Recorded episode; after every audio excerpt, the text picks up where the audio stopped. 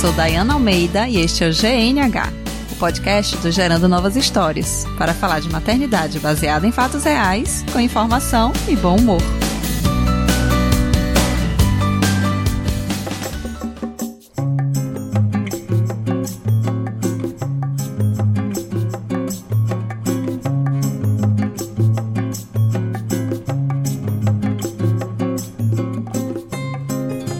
Hoje o nosso GNH vai falar de um assunto que nunca foi abordado aqui, mas eu tenho certeza que tá no imaginário aí de todas as tentantes, gestantes e puérperas, que são as questões dermatológicas, tanto estéticas quanto funcionais. E para falar sobre isso, tô com uma pessoa que eu conheci há pouco tempo, mas já sinto como se fosse amiga há muitos anos, porque é uma nordestina também. Só que o GNH hoje está falando com a Europa, assim, ele tá transatlântico. Então eu tô falando com a Lídia Pope, que Oi. tá lá da Alemanha, uma cearense expatriada, que vai conversar com a gente hoje. Ela é dermatologista, atua lá na Alemanha e a gente vai falar sobre um monte de coisinhas que aparecem aí nesse período perinatal. Oi, Lídia. Oi, tudo bom? Como é que tá, Dayana? Que prazer, que honra estar aqui participando de um podcast tão legal, que eu mesmo também adoro, e falar de uma coisa que eu amo demais, que que é a dermatologia, principalmente nessa fase tão especial que é a gestação e também o pós-parto. Tantas mudanças hormonais, obviamente a pele também sente um pouquinho e a gente tem aí um monte de coisa legal para abordar. E dá para saber muito que você é apaixonada. A gente tá junto no grupo lá do Chaco Rapadura. Um beijo para todo mundo lá do grupo. Beijo. E sempre que faço, sempre que surge o assunto dermatologia, assim, a gente chega consegue ver os olhinhos dela brilhando. Falei, não, ah, vamos pro GNH. Todas as luzes acendem né? então é isso. Para começar, eu queria saber um pouco, queria que você contasse um pouco sobre a sua trajetória profissional, como é que você foi parar aí nessa, é, nessa atuação em outro país, como é que foi a sua, a sua carreira. É uma coisa até engraçada, porque quando as pessoas me perguntam por que, que eu quis aprender alemão, eu digo, bom, quando eu tinha cinco anos eu inventei, botei na minha cabeça que eu ia aprender alemão. Mas, obviamente, os meus pais, muito pé no chão, disseram, não, primeiro vai pro inglês, vai pro espanhol. Então eu sempre tive aquela coisa assim, algum momento na minha vida eu vou aprender alemão. Bem quis o destino que durante a faculdade eu realmente fui atrás de fazer alemão e no, no meio desse caminho apareceram algumas oportunidades durante a faculdade de medicina para bolsa de estudos na Alemanha e nesse meio tempo eu fui como, digamos assim, ouvinte duas vezes para a Alemanha ainda é, num estágio durante a faculdade, tanto na parte de dermatologia de doenças autoimunes como também na parte de alergologia na cidade de Münster. E depois, durante o período do internato, que é o último ano da faculdade de medicina, eu ganhei uma bolsa também pelo DAD, que é esse instituto internacional que é, regula as bolsas de estudo para a Alemanha, e fiz grande parte do meu internato em Berlim, na Charité, fiz a parte de cirurgia dermatológica e de cirurgia geral, e depois tive um prolongamento da bolsa e fui para Münster novamente, e fiz também a parte de clínica geral, pediatria, e só voltei pro Brasil para fazer ginecologia obstetrícia, que eu fiz Nossa, na maternidade escola de Fortaleza, foi. Contei 33 partos. que foram feitos na época. E é uma coisa engraçada, né? Enquanto eu fazia tanta parte de obstetrícia como de ginecologia, eu prestava muita atenção já na pele das pacientes. É aquela coisa que sempre fica aquela anteninha atrás, né? Ah, uhum. que é que tá? E eu olhava e dizia, olha, você tá com um melasma bem severo, vamos cuidar e tal. Tentava dar sempre uma abordagem dermatológica, aquela coisa, né? Que você sempre uhum. fica meio que no pé. Enfim, então eu terminei a faculdade, depois que eu tive tudo isso na Universidade Federal do Ceará, em Fortaleza. Fiquei ainda três meses é, no PSF de Quixeramobim, Pedra Branca. Mandar um beijo pro pessoal do PSF de Quixeramobim, Pedra Branca, porque são pessoas maravilhosas. E eu decidi naquele momento que eu queria sair do Brasil. Eu achei interessante porque nesse grupo que foi para Berlim é, foram seis alunos da faculdade de medicina. E eu lembro muito bem que dois deles que foram ficaram dizendo: Olha, eu vim para decidir que eu nunca mais vou voltar para a Alemanha. Entendeu? Tipo, para eles foi Nossa. claro, eu quero ficar no Brasil. E uhum. para mim ficou super claro que eu não queria ficar no Brasil, entendeu? Então, uhum. eu tanto apliquei para a Universidade de, do Porto, de Portugal. Também preparei toda a minha papelada para Austrália e preparei minha papelada para Alemanha, ou seja, eu recebi o diploma de médica e eu já fui no consulado português, fui é, traduzir para o alemão e traduzir para o inglês, fiz a prova do IELTS, que é o que eles exigem na Austrália, e depois dessa loucura toda, acabou que eu fui parar na Austrália, realmente fiquei em Perth durante um ano, fiquei na parte de emergências e depois desse um ano surgiu o convite de eu vir fazer o doutorado sobre tumores de pele, que é uma coisa que sempre me encantou, na Alemanha, em Würzburg. E a minha orientadora, ela é aquela, sabe, aquela super mulher inspiradora. É, ah. Ela era muito show. Então, quando eu vi que era com ela, eu digo, largo tudo, né? Vou-me embora. eu fui embora da Austrália, literalmente. Tinha acabado de receber o contrato para renovar pelo próximo ano. E aí, quando eu recebi, uma semana depois, o convite, eu digo, bom, vou rasgar o contrato, né? Porque a Austrália eu adorei, isso aí eu não tenho o que falar. A Austrália é maravilhoso, para médico também, excelente. Você mal tem hora extra, é muito bem regulamentado. É, isso é um capítulo à parte, por sinal, mas era o meu sonho fazer esse doutorado uhum. em tumores de pele, então lá fui eu, juntei esse paninho de bunda, voltei pra Alemanha, fiquei em Würzburg e lá fiquei sete anos. Fiz o doutorado de tumores de pele, foi publicado também no jornal, no periódico internacional. E depois eles me convidaram para fazer a especialização. Então fiz especialização e doutorado na Universidade de Würzburg. E há três anos, quase quatro agora, eu e meu marido, que também é dermatologista e alergologista, nós abrimos uma clínica. Quer dizer, aqui na Alemanha você não pode abrir clínica, né? Você ou herda ou compra. Então a gente comprou uma clínica aqui numa cidade pequenininha que se chama Bad Kissingen, tem 20 mil habitantes, mas é a vidinha que eu sempre pedi a Deus. Ah. Dá para eu cuidar dos meus dois dois filhotes, dá para eu ficar com acesso na clínica. Nós temos um instituto de laser e estética anexados à clínica, então nós vemos tanto a parte de laser e estética como também de dermatologia clínica, cirúrgica geral e de alergologia. Uhum. E nós dois somos dois apaixonados, então eu digo muito que o, o meu marido e eu, a gente, todo mundo fala, ah, mas como você aguenta trabalhar com seu marido? Gente, é maravilhoso, porque é o nosso mundo, entendeu? Então, é, eu sou uma pessoa muito apaixonada e ele também, então ninguém fica com raiva raiva de ficar conversando essas coisas em casa, pelo contrário. Mas cada um tem também, isso acho que é uma coisa legal, cada um tem o seu ponto forte. Uhum. Então, por exemplo, meu marido é super forte na parte de alergologia, na parte de doenças do trabalho, entendeu? É, nós dois operamos muito. Como nós fizemos residência juntos, nós sabemos que é, o que cada um teve como ponto principal nos ambulatórios também. E eu meio que me subespecializei também em laser, estética e também na parte de tumores, porque foi de qualquer forma o meu doutorado também sobre isso. E você acaba aquela coisa, né? Os caminhos da vida. Eu acabei me especializando muito nessa parte de acne, de manchas. Uhum. Então, assim, tem tudo a ver com o período de gestação. Sim. E aí, no final, você acaba achando que você tá recebendo todos os pacientes que você pensa, né? De as grávidas todas chegam para mim, entendeu? Uhum, você atrai, né? É, você é a lei da atração realmente. Então, uma coisa que me encanta e você também acompanha esses pacientes durante a gestação e no período de pós-parto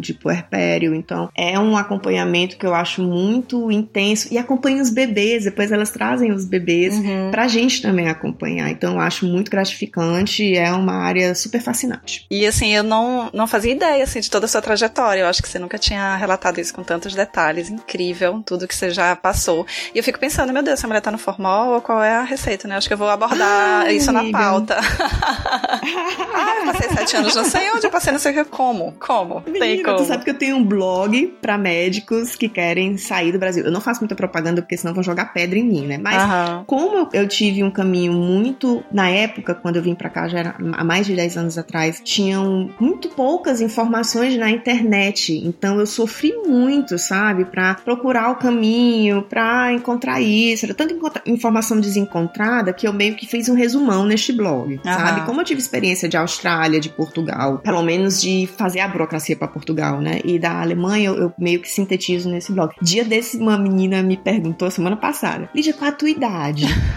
Aí eu, bom, por que, que tu tá perguntando isso? Não, porque uma hora eu falo contigo, eu te acho que tu tem determinada idade. Quando eu vejo o que tu fez, eu acho que tu tem 100 anos. Eu digo, bom, a verdade está aí no meio, né? Maravilhosa. Depois, se você quiser, tiver interesse de divulgar o blog, a gente coloca o link no post. Mas maravilhosa essa história. E essa, essa paixão, né? Eu, eu, acompanho o seu Instagram também, eu vejo você e seu marido sempre tá no, nos simpósios, nas conferências, ah, sempre demais. viajando para ouvir falar sobre dermatologia. Incrível isso, inspirador, realmente. Mas enfim, entrando na pauta, né? Senão a gente vai ficar aqui batendo papo a tarde inteirinha, que para mim seria um prazer. Aqui tem papo para três podcasts, me diga aí, viu?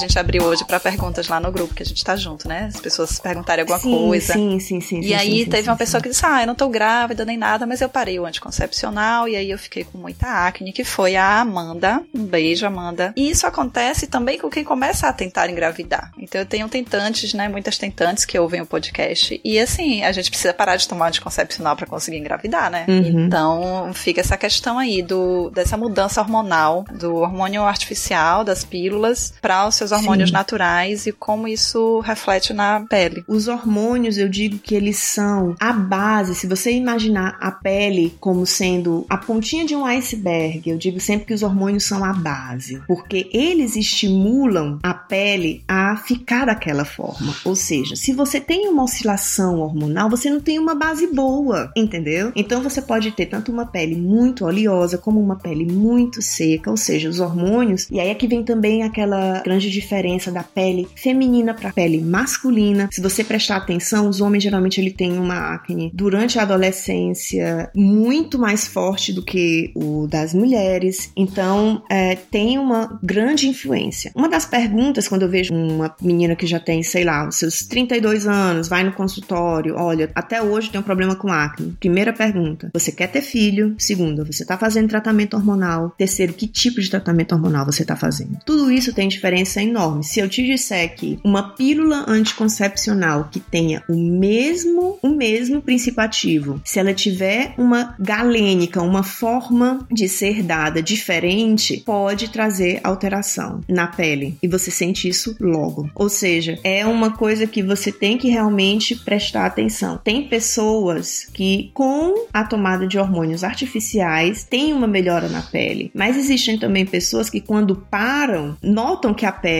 passa por um processo e depois ela fica bem estável. Eu lembro muito na época que eu estava aprendendo dermatologia que um professor meu dizia: Ah, você quer ficar com a pele legal? Engravide. Ótima receita, hein? Pra você usar sempre. É, eu não acho que isso seja a máxima, entendeu? Mas o que ele queria dizer é: enquanto você tiver os seus níveis hormonais em determinado nível, que é realmente o que as pílulas anticoncepcionais querem fazer, elas te deixam um determinado período como se você estivesse grávida. Então, elas mantêm os níveis hormonais mais ou menos estáveis durante um determinado período. Isso pode ser feito artificialmente pela tomada da pílula anticoncepcional, como pode ser também por um, digamos, por um estimulador hormonal através de uma injeção que fica do dois meses ou três meses. Pode ser também uma estimulação local com aqueles anéis vaginais que podem ser colocados na mucosa, ou então até mesmo pelo DIU, que também tem DIU com, digamos assim, uma cobertura hormonal também. Isso tem um grande efeito, mas é altamente individual. Não tem receita de bolo para dizer, ah, vou passar essa pílula anticoncepcional, a menina vai ficar com uma pele maravilhosa. Não tem isso. Uhum. E não tem receita também para quem para de tomar um anticoncepcional e tá tentando Exato. engravidar, porque é aquele período ali intermediário, né? Que você não tem muito o que fazer. Exatamente. Então tem que ter paciência. O que é, que é importante você ver? Que você tem uma rotina. Você precisa ter uma rotina. A nossa querida Amanda, acho que foi ela que falou que não queria de jeito nenhum. É, que ela não usa os creminhos. Creme nenhum.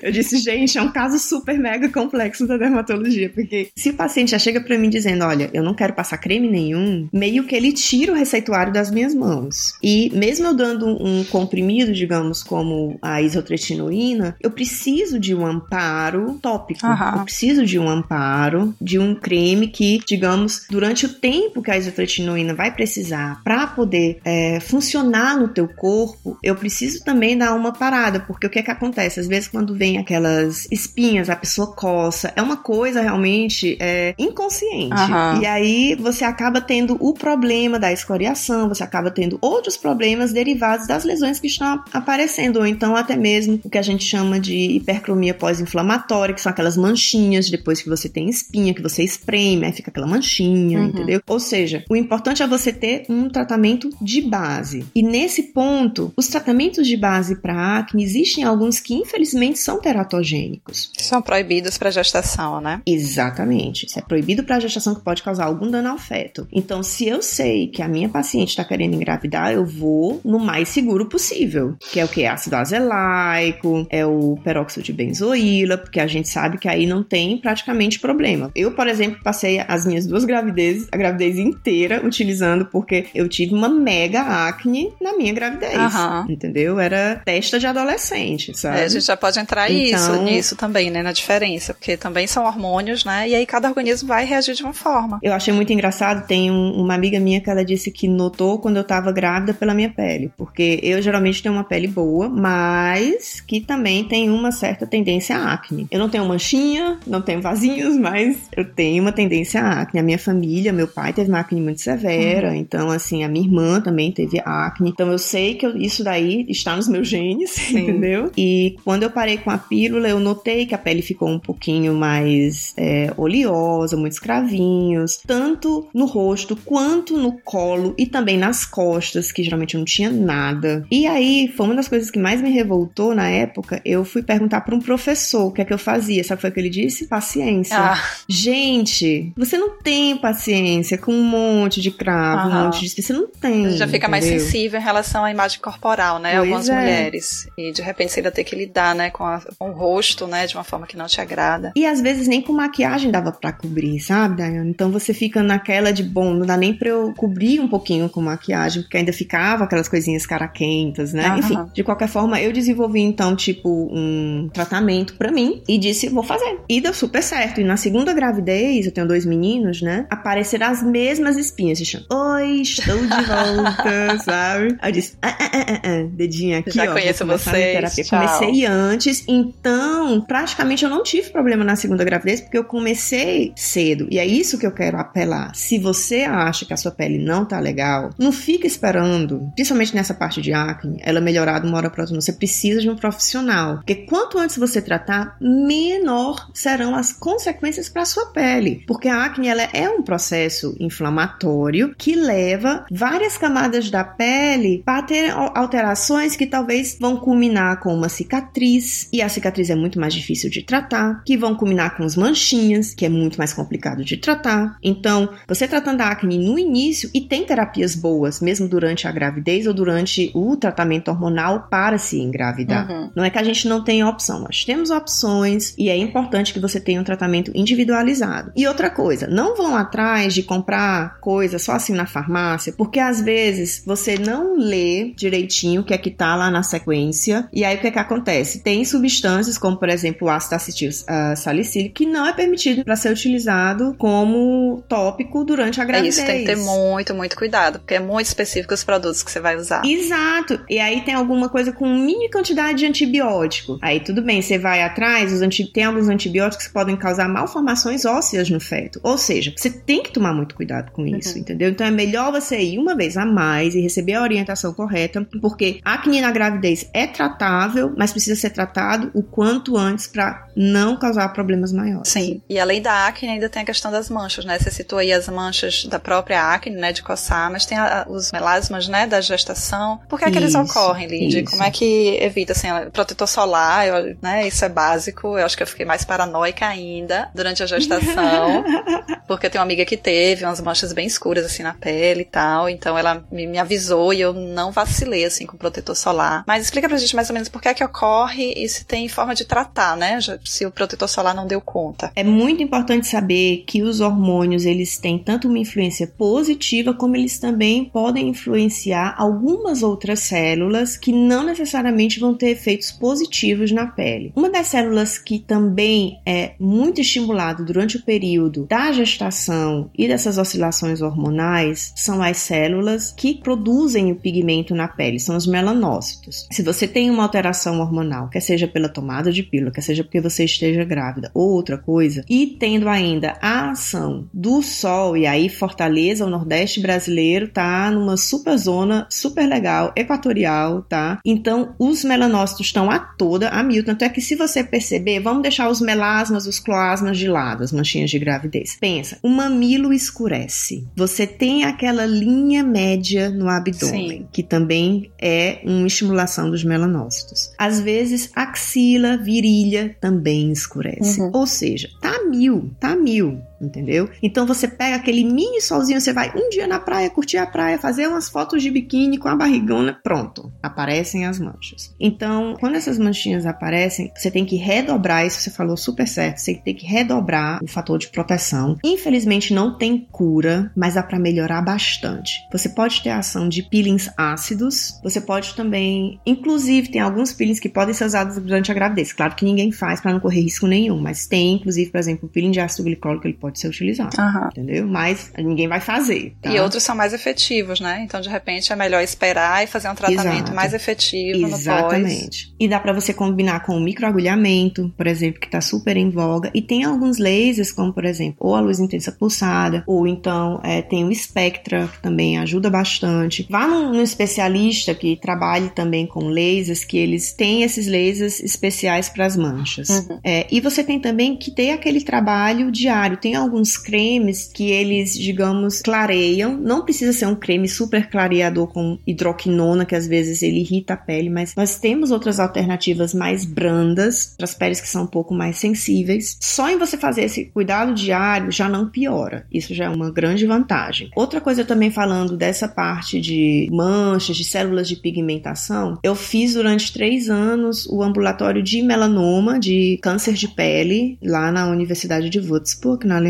Nesses três anos eu peguei duas meninas em duas gestações que durante a gravidez tiveram melanoma. Nossa. Ou seja, durante a gravidez tem que examinar os sinais, as pintas para ver se elas estão legais. E, se for o caso, retirar as que estão sob suspeita. E isso é importante porque se for o caso de de repente ter que fazer uma quimioterapia ou alguma coisa do gênero que ninguém quer, ninguém quer, Sim. é importante que seja retirado quanto antes. Ninguém quer fazer nenhum tratamento que venha a causar algum problema no feto. Claro que não. Mas a gente tem que ser precavido. Isso é uma das mensagens que eu quero deixar aqui. Tanto quanto os exames com a ginecologista, é importante você ter um exame com um dermatologista durante a gravidez para que sejam analisados se tem alguma alteração das pintas, dos sinaizinhos, para que não venha a correr risco nenhum. E se tiver alguma coisa que já esteja alterada, que seja tirada logo, sem precisar é, esperar que cresça e cresça e cresça mais. Todo mundo quer estar tá saudável para os filhinhos, né? Então. E na gestação a gente fica com aquilo, né? Tá tudo diferente, tudo muda. De repente a gente pode pensar que não Exato. é nada, que é uma alteração normal da gestação e não é, né? Então, super importante isso de investigar, né? De passar por uma consulta geral, investigar. Exatamente.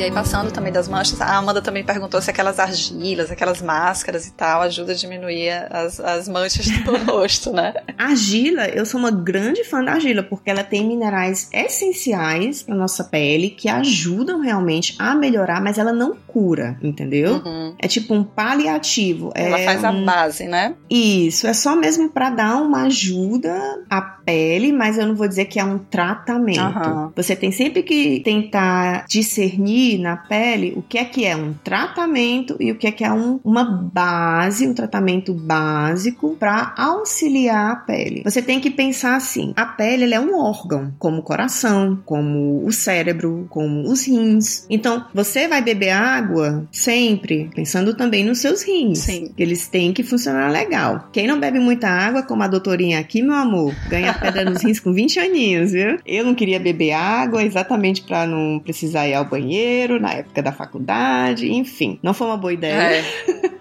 Nunca é, né? Pois é, mas é aquela coisa. Você pensa nisso, então você tem que pensar na sua pele como um órgão, sabe? E ter esse respeito também por ela, porque muita gente diz, ah, mas é besteira, não sei o que, não é não. Se você perder uma grande parte das funções da sua pele, você vai ver os problemões que vão aparecendo, entendeu? Nossa, eu fiz um curso há pouco então... tempo sobre bebês prematuros, assim, e os cuidados que tem que ter, porque é uma pele muito, muito delicada, e só ali eu tive dimensão Demais. da função da pele em termos de aquecimento, de proteção, de infecções. É um órgão com funções importantíssimas. A pele pode matar um bebê. Uhum. A pele pode matar um bebê. Pra você ter ideia da importância da pele. Foi isso que eu percebi nesse curso. Ou seja, Amanda, a Gila não vai tirar suas manchas, então passe com o dermatologista que você vai ter que usar uns creminhos sim.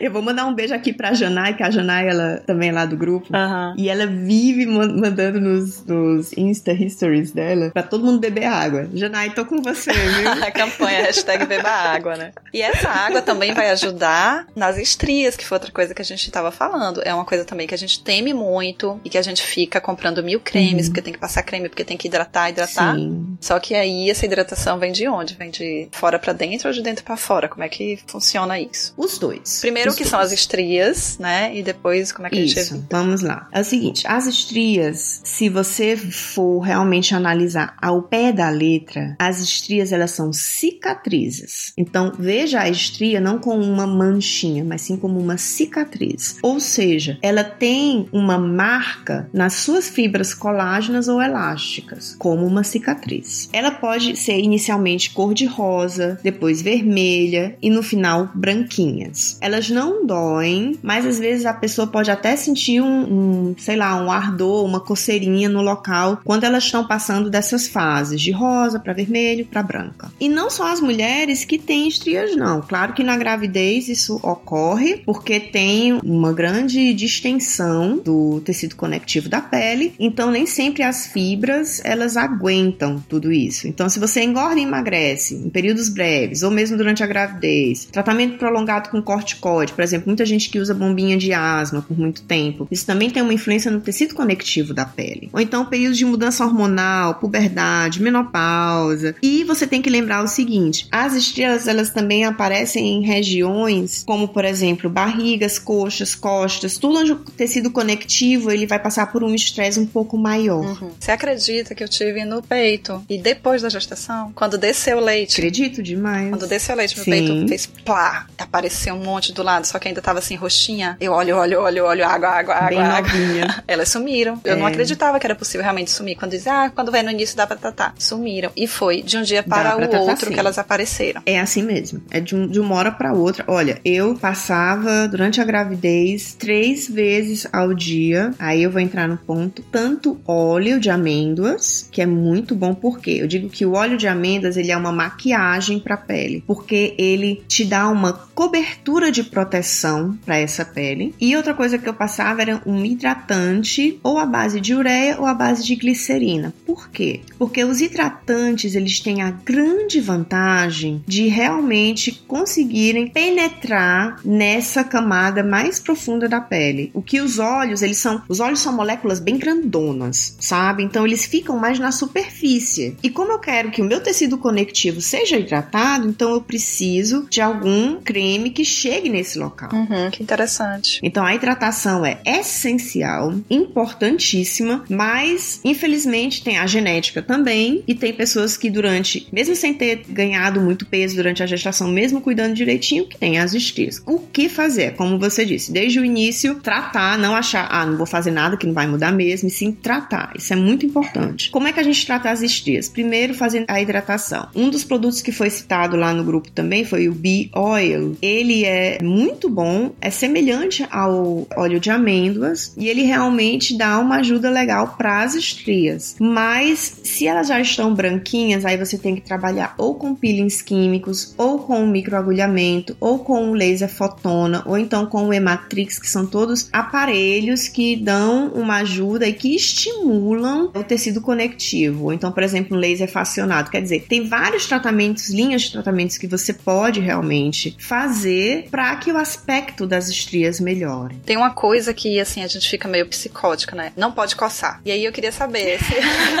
se a coceira é porque ela gera estria ou a coceira é uma, um sinal de que a pele tá ressecada e de que pode abrir uma estria. Então, tipo, não coça, mas hidrata. Como é que é essa coisa da coceira na barriga? Porque que coça, coça, né? Olha, nem toda coceira na barriga é coceira na barriga. Tem doenças hepáticas do fígado que durante a gestação o primeiro sinal é coceira na barriga ao redor do umbigo. Nossa, nunca podia nem imaginar toda isso. coceira na barriga é coceira na barriga. É só questão de pele, né? E, inclusive, um dos sinais dessa doença hepática é o aparecimento de estrias ao redor do umbigo. Ou seja, nem toda estria é estria, nem toda coceira é coceira. Você tem que saber se isso é uma coisa normal ou se tem alguma coisa aí por trás. Uhum. Voltando ao ponto do normal, né? Sim.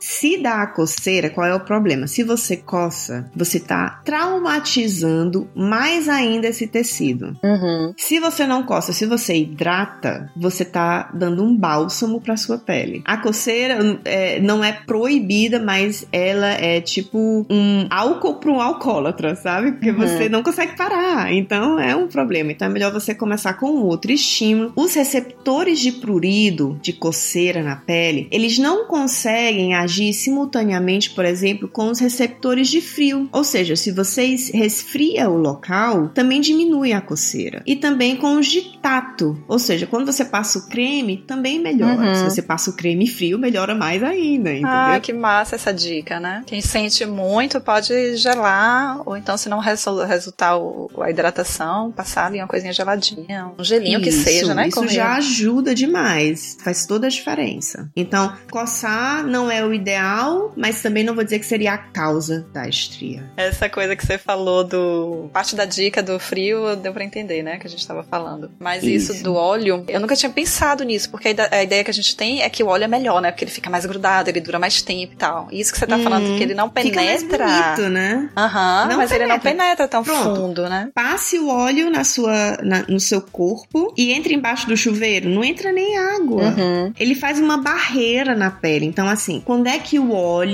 é essencial? Em doenças descamativas. Quando você perde a pele. Sabe aquelas doenças tipo é, que você tem escama de peixe, que a pele descama muito? Sim. Então ali você quer manter a integridade da pele, ali você quer manter a- aquela capa protetora da pele, ou seja, o óleo aí ele é vantajoso. No entanto, no quesito hidratação, em que você quer ganhar água na pele, ele vai na, na verdade bloquear a hidratação. Então o óleo ele é uma grande ajuda em processos descamativos, mas não necessariamente como hidratante. Entendi.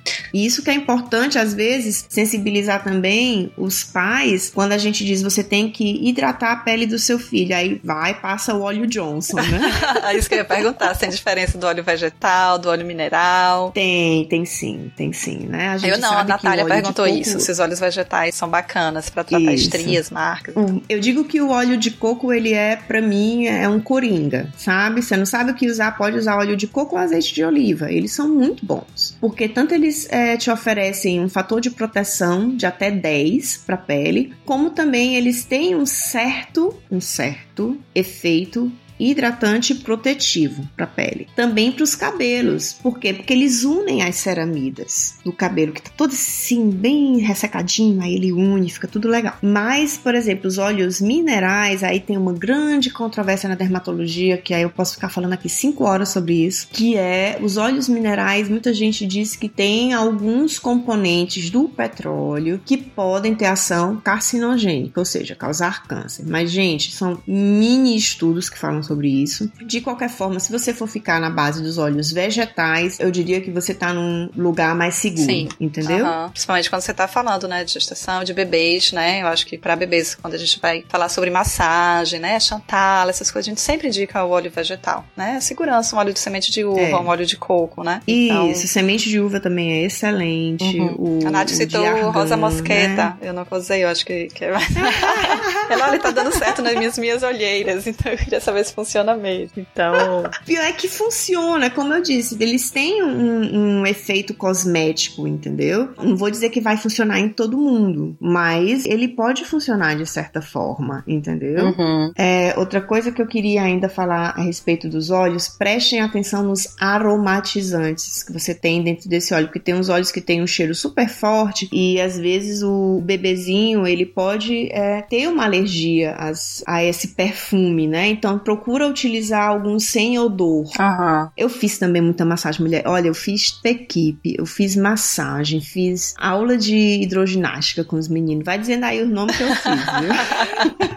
E outra coisa que eu fiz, que é outra coisa que eu também queria falar, eu fiz drenagem linfática no último mês de gestação. Porque ah, eu, eu engordei 24 quilos, então eu tive mega barrigona, entendeu? E eu notava que no final do dia, principalmente as minhas pernas ficavam bem inchadinhas. E aqui na Alemanha, o seguro paga, inclusive, a drenagem linfática. Uhum. E eu fiz realmente seis sessões de drenagem linfática, mais ou menos a cada duas a três semanas, e foi de uma ajuda fantástica, sabe? Tira com as mãos, literalmente, né? Assim, o inchaço. Às vezes a gente tirava uma foto antes e depois, era uma coisa assim incrível, né? As pernas, assim, o pé de bolo, a perna super inchada. Depois da drenagem, tinha voltado ao normal. E aí, falando de drenagem, eu lembro de outra coisa, que acho que é uma questão das mulheres. Eu espero que por pouco tempo, né? Que isso deixe de ser uma questão. Inclusive aqui no Brasil, não sei se você acompanha a carreira da Anitta, e ela quebrou um super tabu, Sim, né? Que ela mulher, colocou a bunda dela cheia de celulite. Aqui, parêntese, Anitta é o meu, a minha trilha trilha sonora da faxina do, do sábado, Pois é, tá? maravilhosa, né?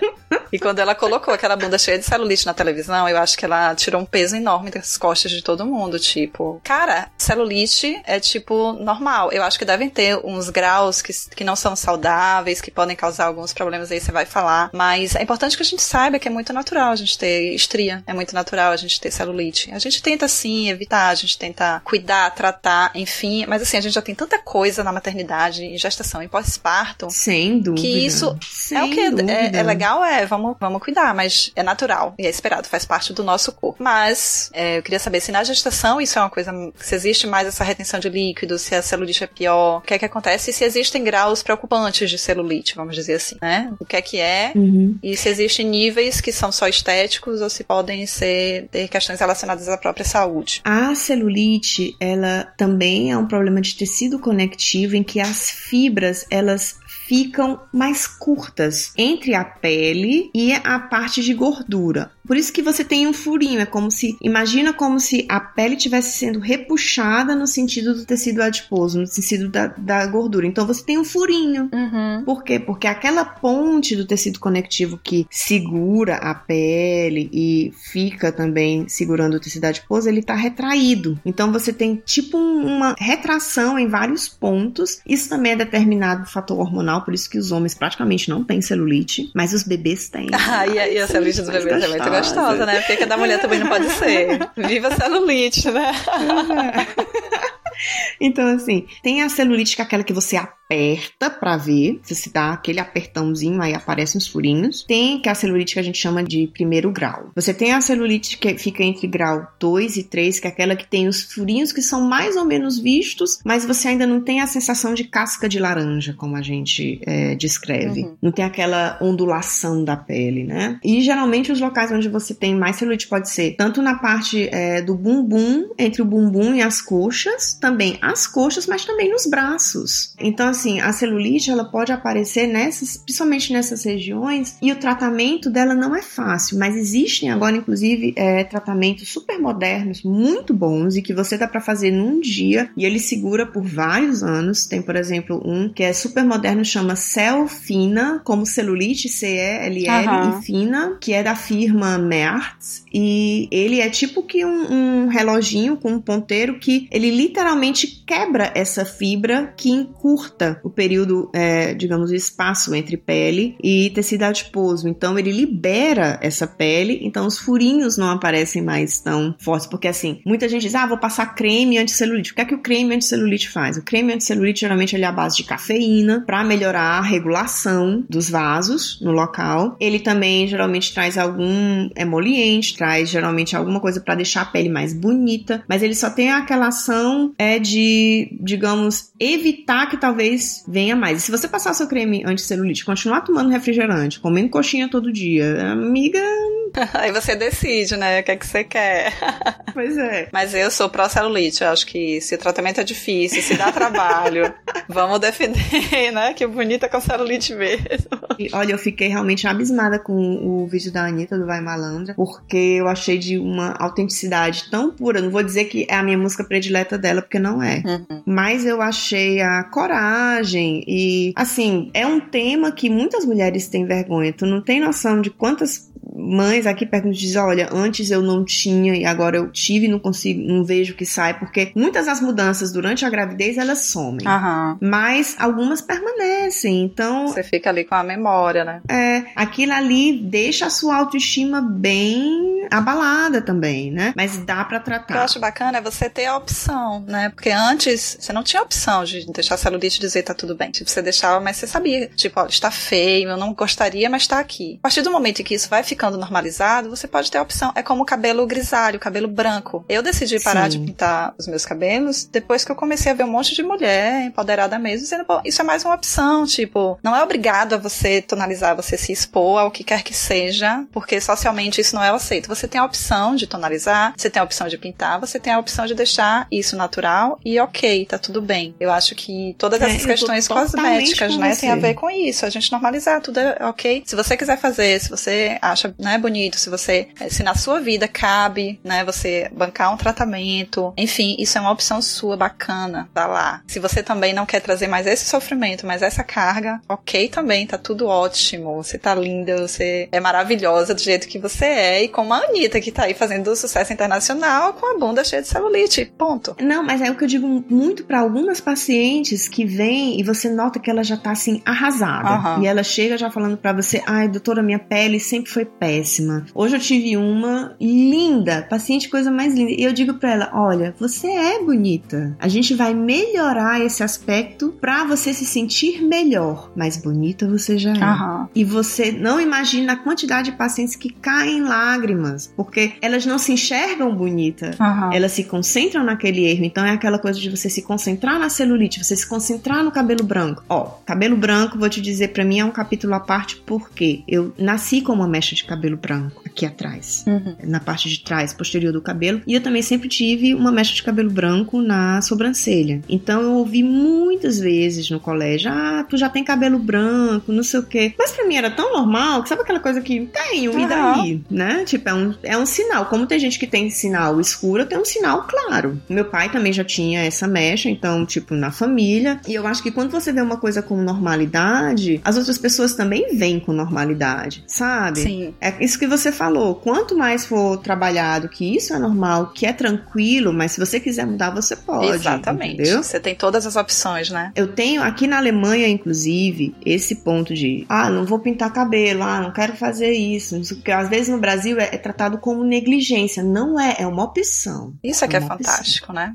Ai, Né? maravilha. Então, aqui na Alemanha eu acho que nesse ponto as mulheres elas são mais tranquilas. Tanto é que eu vou fazer uma confissão quando tô Abre assim, seu coração. Um mês antes de eu ir pro Brasil, eu entro em parafuso.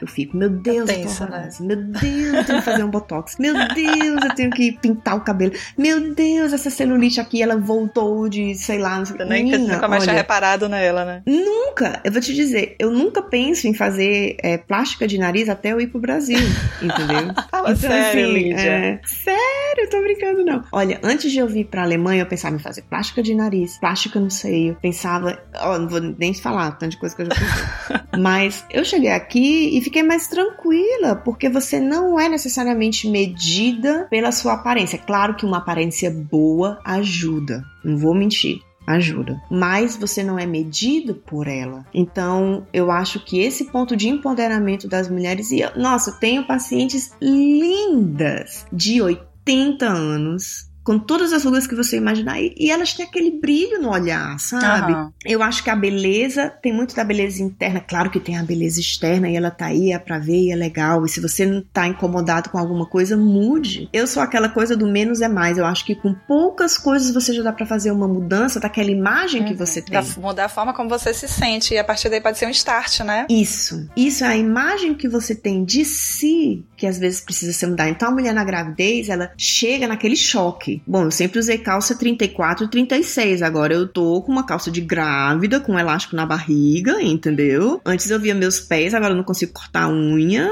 É, no final fica aquela barriga mole que você não entende o que é que tem dentro, o que é que não tem, entendeu? E aí depois você vai vendo o seu corpo mudando, o seio enche. Eu digo muito que o, o seio, quando tem a descida do leite, né? Ele enche para compensar a barriga mole, sabe?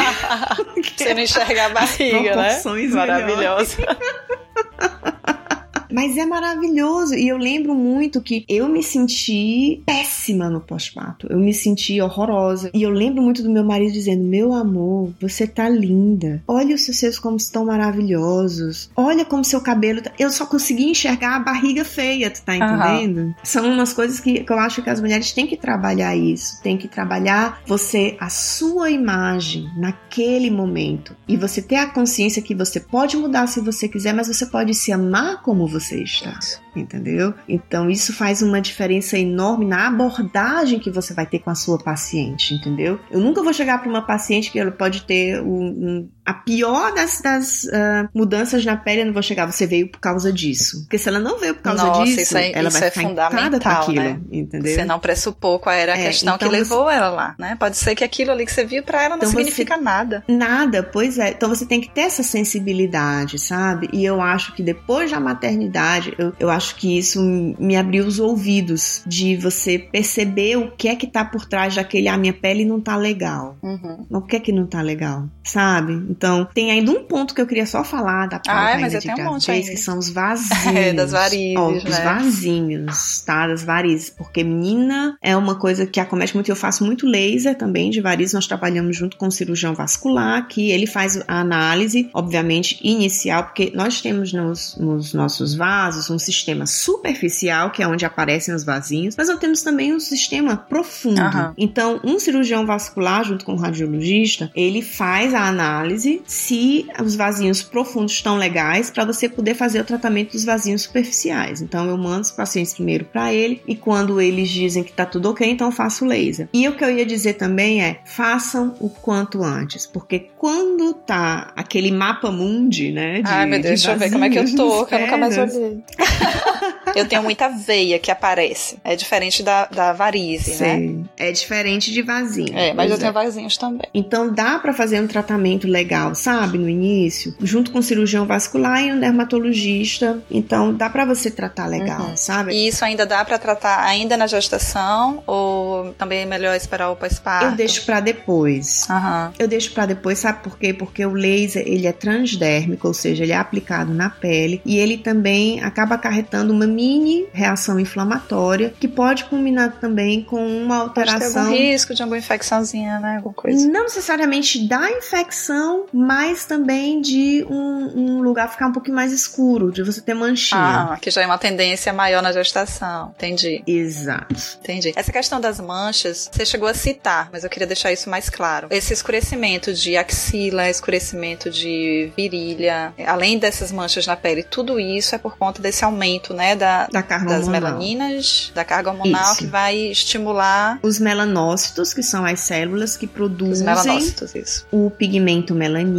E o que é que acontece? Quando a melanina ela é produzida demais, ninguém vai escurecer totalmente o tom da pele, né? Melanina ela é produzida demais, o que é que acontece? Nós temos células que são na nossa primeira linha de defesa que elas vão literalmente comer essa melanina. Então elas vão comer essa melanina, vão degradar essa melanina. Então, em alguns pontos você vai ver um escurecimento relativo da pele e às vezes são como pontinhos, não é um escurecimento total, mas é como pontinhos. Isso realmente é típico de uma alteração hormonal que pode também ocorrer fora da gravidez, por exemplo, né? Com a pessoa uhum. pode estar tá, é, tanto fazendo um tratamento hormonal ou mesmo, por exemplo, quando é, há um ganho de peso em excesso, também pode ocorrer o escurecimento dessas áreas, porque o ganho de peso também pode é, causar alterações nas citoquinas pró-inflamatórias da pele que acabam é, estimulando também essa produção de pigmento. Então, não necessariamente são só os hormônios femininos, blá blá blá. Não, também tem outras formas de você ter esse escurecimento. E tem substâncias que você Entendi. pode utilizar para tratar, para melhorar o aspecto.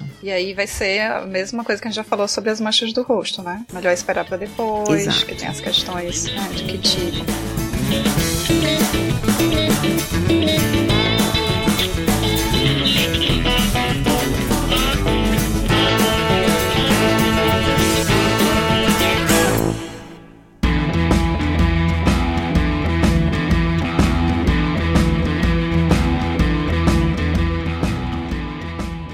Coisa, Lígia, que eu não sei se eu já cheguei a comentar com você antes, que eu não sei se é loucura também ou se eu ouvi realmente isso, sobre essa calosidade nos pés. Eu sei que esse assunto já surgiu lá no grupo. E é, alguém me disse, ou eu, ou eu inventei isso, que isso também tem a ver com a questão hormonal, né? Eu percebi que depois da gestação eu fiquei mesmo com os pés de piama, assim. Então não sei se é porque eu fiquei muito tempo descalça em casa, muitos meses sem calçar sapato.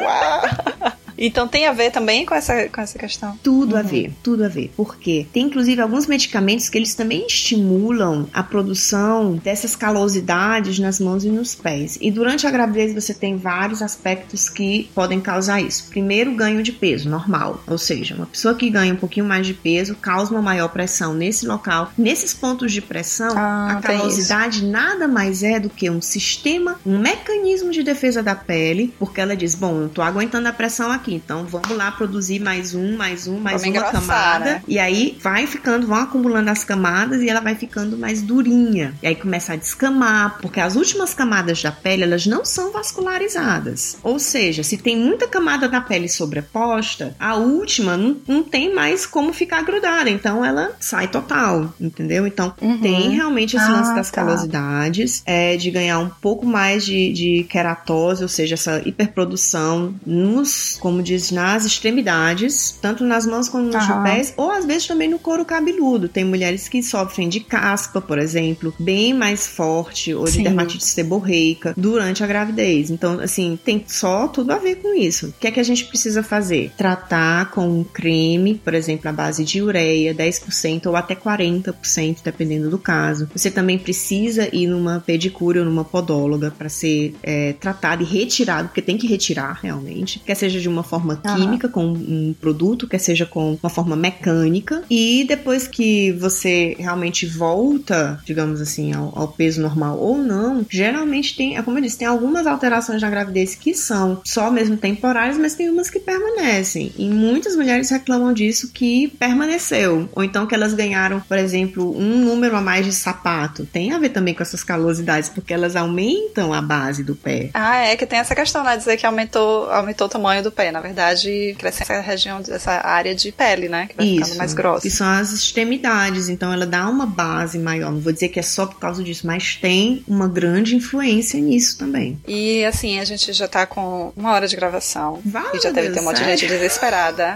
Porque a, é, porque a gente teve um monte de pergunta que eu acho que essa é uma questão desesperadora. É aquele momento no pós-parto que você vai tomar banho, lavar o cabelo e quando você puxa, a mão está cheia de cabelo. Uma quando você termina o banho, você não enxerga o chão. A quantidade de queda de cabelo no pós-parto é uma coisa absurda. E aí a gente lê que ah, nasceram muitos na, durante a gestação e cai o excesso, mas não é só isso, porque a gente percebe mesmo as entradas, umas falhas, assim, a gente vai ficando meio careca. Então, assim, um monte de gente perguntou sobre isso. Deixa eu ver quem foi mais, acho que foi Thaís, perguntou. Stephanie também, acho que perguntou sobre isso, foi Natália. Então, assim, isso é uma preocupação. Eu ficava desesperada, assim, parecia realmente que eu tava fazendo algum tratamento agressivo que fazia o cabelo cair. É. Explica pra gente um pouquinho de por que que acontece essa queda e se tem como reverter ou se é uma questão mesmo de esperar, porque nasce, assim, pelo menos o meu depois nasceu tudo, mas esse são meses realmente uhum. de desespero, assim. Principalmente porque você vê todos os dias como sai mais, sai mais e não vem. Aham. Uhum. Ou então você Sim. vê só aqueles cabelinhos novos, como as meninas dizem, aquele cabelinho, aquela penugem, uhum. né? Assim, quero ser, é como eu digo, wannabe hair, mas não é exatamente o cabelo, né? Dia, né?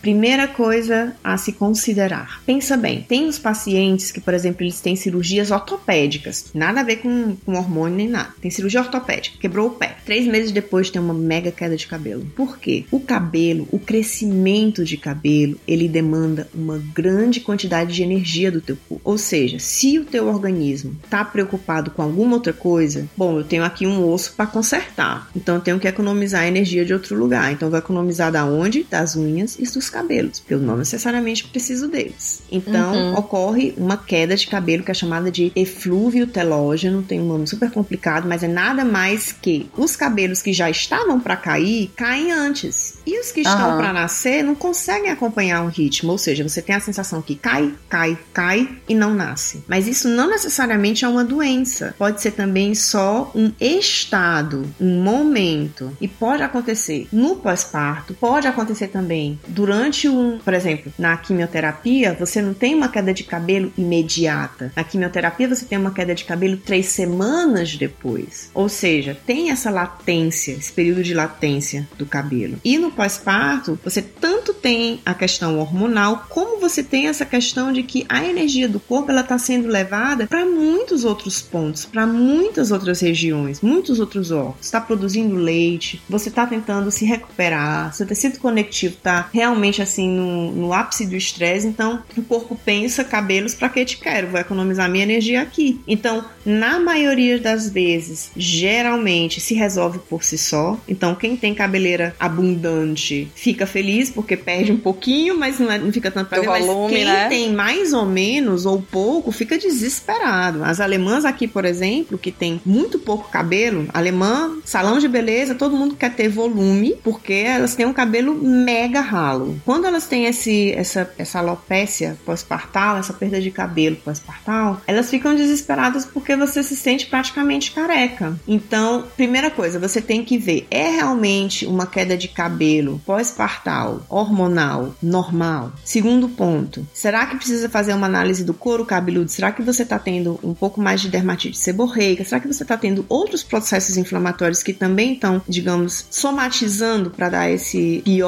approach, essa pior queda de cabelo? Terceiro ponto, será que você precisa de algum microelemento? Será que o seu ferro tá legal? Será que o seu zinco tá legal? Então, às vezes você precisa também fazer um exame de sangue, né, para ver isso. E um quarto ponto, geralmente, geralmente quando eu falo aqui é mais de 90% das mulheres, a grande maioria ela volta ao normal. Com o crescimento de cabelo, geralmente pode demorar entre dois meses a dois anos. Então, até dois anos pode ainda ser de certa forma, entre aspas, normal. Mas eu sugeriria, se passar de seis a nove meses, que procure um dermatologista para fazer essa análise. E se tiver é, algum outro sintoma junto também, investigar, né? Sem dúvida. Às vezes você tratando a outra queixa ou outro sintoma já melhora sobremaneira a queda dos cabelos. Sim, você falou uma coisa tão interessante, eu nunca tinha pensado nisso, nessa. É, que é um esforço do corpo de estar tá lidando com outras coisas mais importantes. E eu sou consultora de amamentação e é uma das coisas que a gente observa quando os bebês eles estão mamando bem, as unhas crescem muito rápido, é. né? Bebês que às vezes não estão mamando tão bem têm um crescimento mais lento das unhas, né? Então é, é, um ponto que a gente observa e é justamente isso, né? Se ele tá mamando bem, ele tem muita energia, então o corpo tá dando, inclusive, para fazer a unha crescer, que é uma isso, coisa é, supérflua, né? É, aqui, Bacana inclusive, isso. as doulas, né? Que a gente também tem aqui na Alemanha, você tem a doula, tem também é, todo um acompanhamento, tem a enfermeira da amamentação,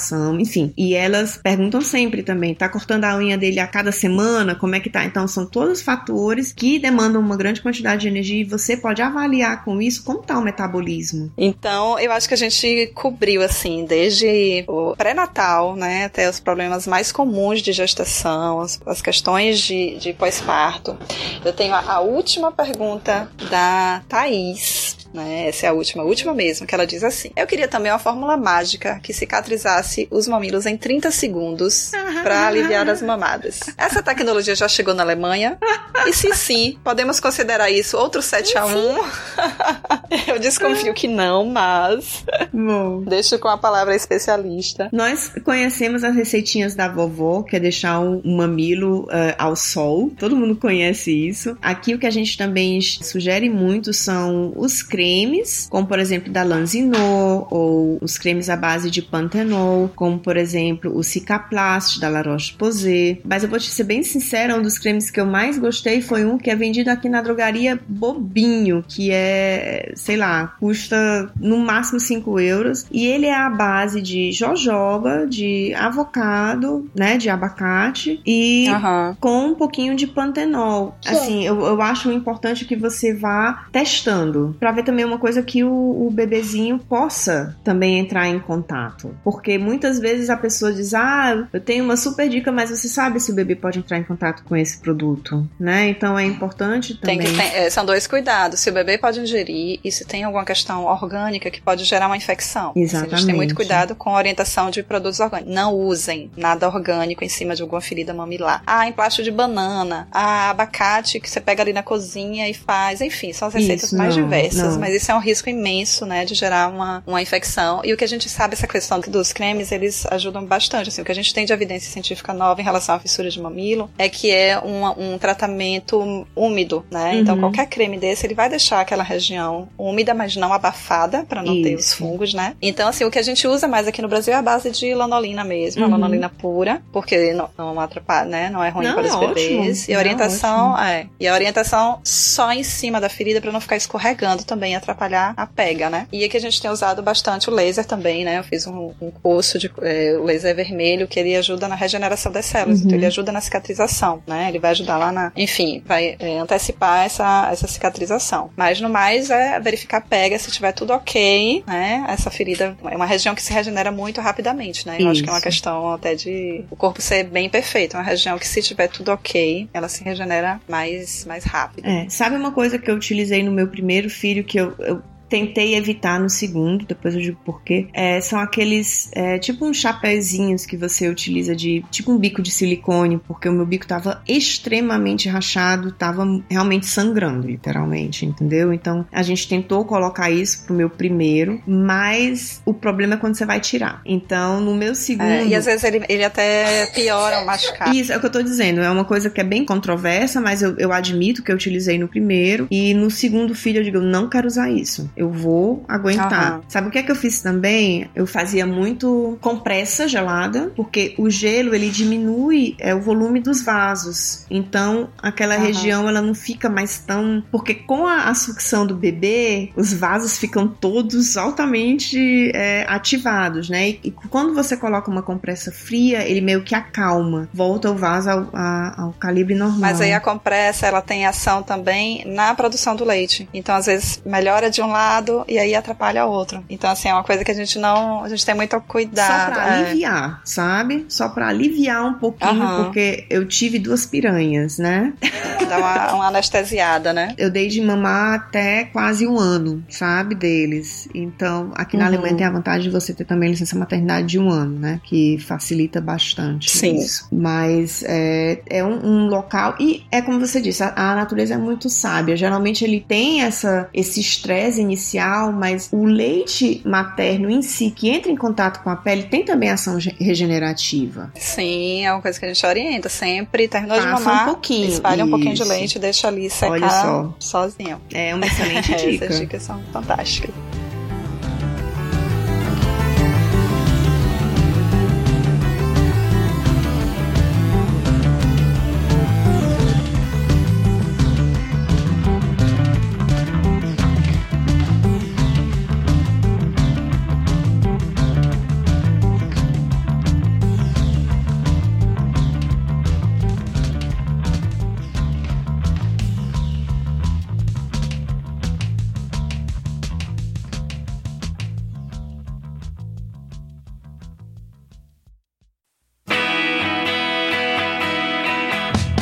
Lídia, tô com pena de você, que deve estar aqui super tarde, né? São 5 horas a mais, já quase Isso, 11 horas da noite. e tô com pena de acabar o papo, né? Mas eu vou ficar com a pena de você, vou terminar esse papo. Te agradecendo demais, assim, você foi super disponível desde o início. É, a sua paixão pela dermatologia é uma coisa linda e inspiradora de se ver, né? E foi maravilhoso ter você aqui compartilhando esses conhecimentos, né? Tanta coisa bacana. Eu que já, já tinha lido sobre muita coisa, já sabia muita coisa. Aprendi um monte de coisa nova, tive, que eu levo pra vida, né? Independente desse período de, de gestação ou não. Acho que qualquer pessoa que ouvir esse programa vai levar dicas pra vida, né? Então, muito, muito obrigada de verdade. E eu queria que você deixasse alguma forma de contato, né? Se as pessoas claro. quiserem, né? Não sei se você tem alguma página de trabalho, é, em português ou em inglês, né? Que não, não sei se as minhas ouvintes todas entendem alemão, mas deixar as formas de contato e, e como te encontrar, né? Se quiserem tirar alguma dúvida. Claro. Olha, foi um prazer enorme. É um tema que, como eu disse, a gente pode ficar aqui falando horas em horas, não, não incomoda. Pelo contrário, é um prazer falar sobre isso, esclarecer. Todo mundo aprende, né? Tanto escutando como também falando, você, você aprende. E tô aberta para novos convites, será um prazer. Deixo também meu contato, tá? Como eu disse, eu tenho uma página, obviamente, da clínica em alemão, mas o meu e-mail ele é lidia.popper.gmail.com. Se alguém quiser entrar em contato, tiver ainda alguma dúvida. E no mais, tô aí também no Facebook e Instagram e tô à disposição se alguém tiver uma dúvida específica que não foi abordada ou que foi abordada, mas que a pessoa queria saber um pouquinho mais, fico à disposição de vocês, tá bom? Abraço forte. A gente vai colocar o link da página lá no da página em alemão também, mas enfim, né? As pessoas poderem conhecer. E um abraço. Ah, Muito obrigada. Rede do GNH, todo mundo já sabe. Ai. Vamos tirar foto fazendo coração, então. Então, um beijo. Quem quiser falar com o GNH já sabe, as redes sociais, arroba gerando novas histórias. E é isso. Foi uma delícia. Um beijo, Lídia. Abraço. Beijão. Tchau. Tchau.